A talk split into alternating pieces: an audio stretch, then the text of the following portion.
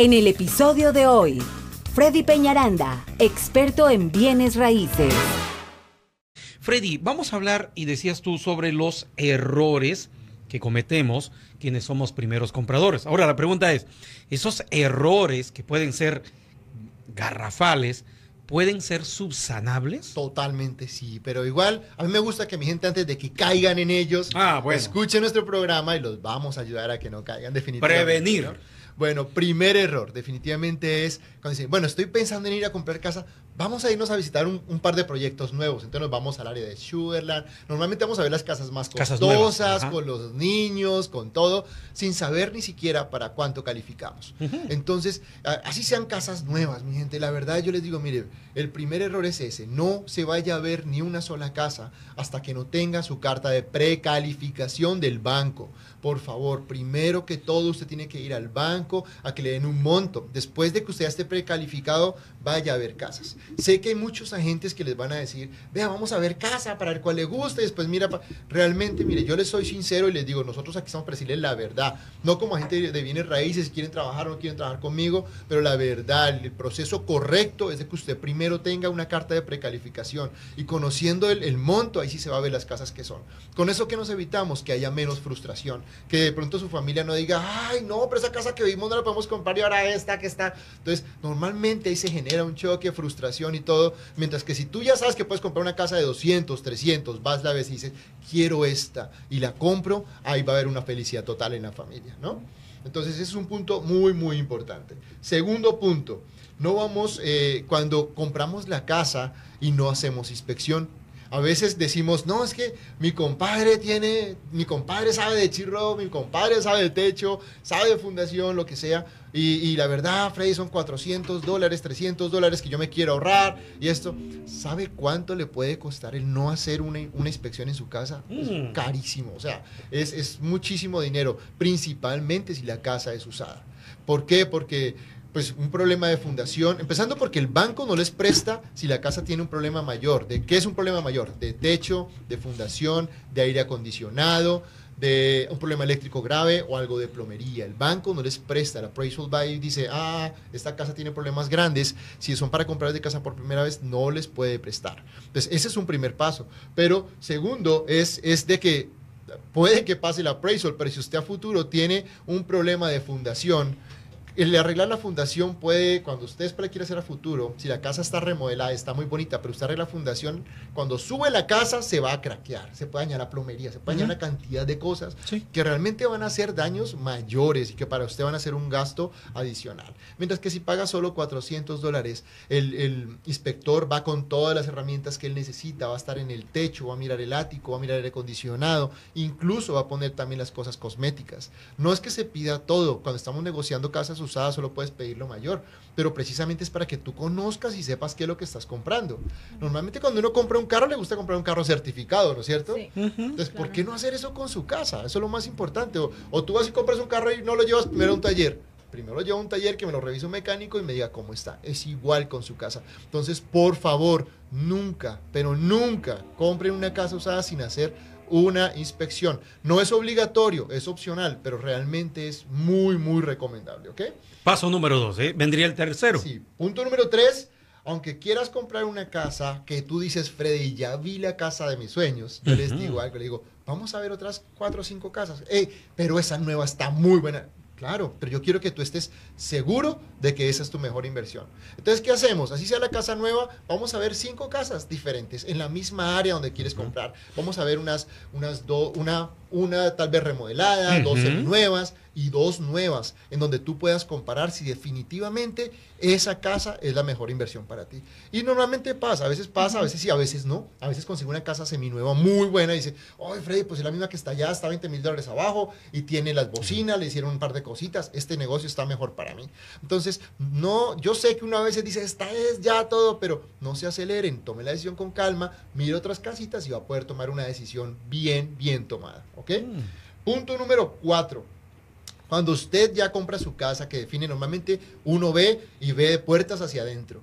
Pero. ¿qué pasa de puertas hacia afuera, mi gente? las escuelas, eh, no sé, digamos, yo les voy a comentar cómo trabajo yo con mis clientes. Cuando ellos están, entramos en un contrato, a los tres días les llega un, un correo electrónico con unos links que son eh, el ranking de las escuelas, cómo está eh, la, eh, la, criminalidad en el área, si hay sex offenders. ¿Qué es sex offenders? Es personas que tengan delitos sexuales cerca. Si usted tiene dos, tres niñas, tiene Sí, que saber si hay es alguien un que está haciendo eso. Si hay posibilidad de problemas ambientales también. Entonces, esas, esos cuatro links, lo, lo ideal es que la gente lo mire mi- cuando está empezando el contrato y estamos en algo que se llama el periodo de opción. Entonces, es importantísimo mirar cómo están las escuelas, cómo está el área como tal, eh, las vías de acceso, si hay malls, si no hay malls, o sea, siempre mira el área, porque muchas veces nos enamoramos, nos enamoramos de una casa que está ahí, pero cómo está alrededor, porque cuando tú sales, eso es lo que tú realmente vas a ir. a- a- Claro. y eso es lo que le da valor a la casa. Acuérdense que podemos tener la misma casa en Katy, otra en otro lado, pero en ambas partes es diferente siendo la misma casa, porque la localización es la que le da el valor. Y las escuelas en Houston, mi gente, es lo que realmente hace que cueste más o menos. ¿Mm? Freddy, perdón, antes de, de entrar a un, o bueno, cuando vas a meter ya eh, la opción de compra o el contrato de la casa, te dan un, un- un periodo de opción, ¿verdad? Un- Correcto. Ujú. este, no hay manera de que antes de meter el contrato se pueda saber si hay eh, riesgos. Bueno, nosotros lo que hacemos, si hay un documento que se llama el Seller Disclosure, que realmente también lo pedimos, nosotros entramos al MLS si, si alguno no lo tiene, si no lo tienen, yo a veces le digo, cuando ya voy como muy en serio en la casa, le digo a la gente, mira, pásame el Seller Disclosure. El Seller Disclosure es un documento en donde el vendedor dice las condiciones de la casa. Ahora, hay algo bien importante, el seller- pero si es un inversionista que compró la casa y la remodeló, pues no hay mucha información porque solo tuvo la casa tres meses. Entonces, el. Seller Disclosure es- realmente es, es muy válido cuando es alguien que la ha vivido por muchos años, ¿no? Porque vas a tener más información de la casa. Pero sí es un punto de información donde tú puedes mirar antes de, antes de, poder, de poder comprar la casa. Ahora, el tema de áreas de inundación, por lo menos. Ayer yo le dije, Gina, Gina, voy a comprar una casa por un inversionista, por favor, eh, averíguame si esta propiedad está en seguro de inundación. Ella en su compañía, que como siempre son súper eficientes, fue averiguó ante el FIMA, porque no es que yo piense que sí, que no, sino que averiguó ante el FIMA y me mandó un certificado muy profesional, muy chévere, donde me dice, no, Freddy, esa, esa no está. Entonces, en ese sentido, podemos hacer todas esas cosas, Jorito, antes de, y definitivamente nos van a ayudar a tomar muy buenas decisiones. Mm. Entonces, no se queden con la duda. Si hay algo que ustedes de pronto, de pronto lo dudan, no, que es que el techo, pero me va a costar 200, vea, hágalo, créame. El cambio de un techo, ¿cuánto puede costar? Entre 5 mil y 9 mil dólares. Pagar 200, 300 dólares por una inspección, eso no es. O sea, es inversión para usted y va a conocer y va a saber que está bien hecha las cosas. Entonces, no es de que, bueno, yo después le voy a poner la fundación, yo después le, cosas grandes en las casas, no la compre. Es mejor dejar eso aparte, que lo arreglen ellos a futuro o, o negocien la reparación. Exacto. Lo voy a comprar, Ujú. voy a cambiar el techo, bueno, deme 5 mil, 6 mil dólares y lo cambiamos cuando ya yo me pase, ¿no? Entonces, Ujú. eso es importante. Y quinto y último punto, normalmente los compradores de casa se, se autodescalifican.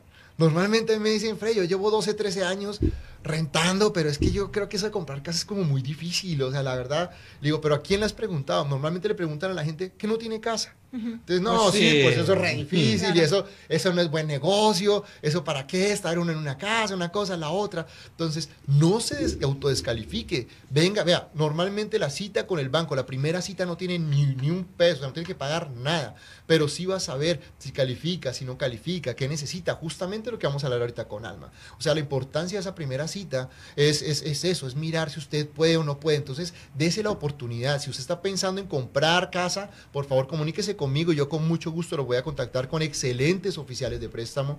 Mi número de teléfono es el 832-696-3031. Una vez más, 832-696-3031. 3031. Si no está en Houston, también los estamos ayudando para ustedes que están en Nueva York, en Miami, en California, en Boston, en donde estén. Se- comuníquense con nosotros que ya los estamos ayudando con unos prestamistas que están haciendo, eh, obviamente, los loans a nivel nacional y les están ayudando también, ¿ok?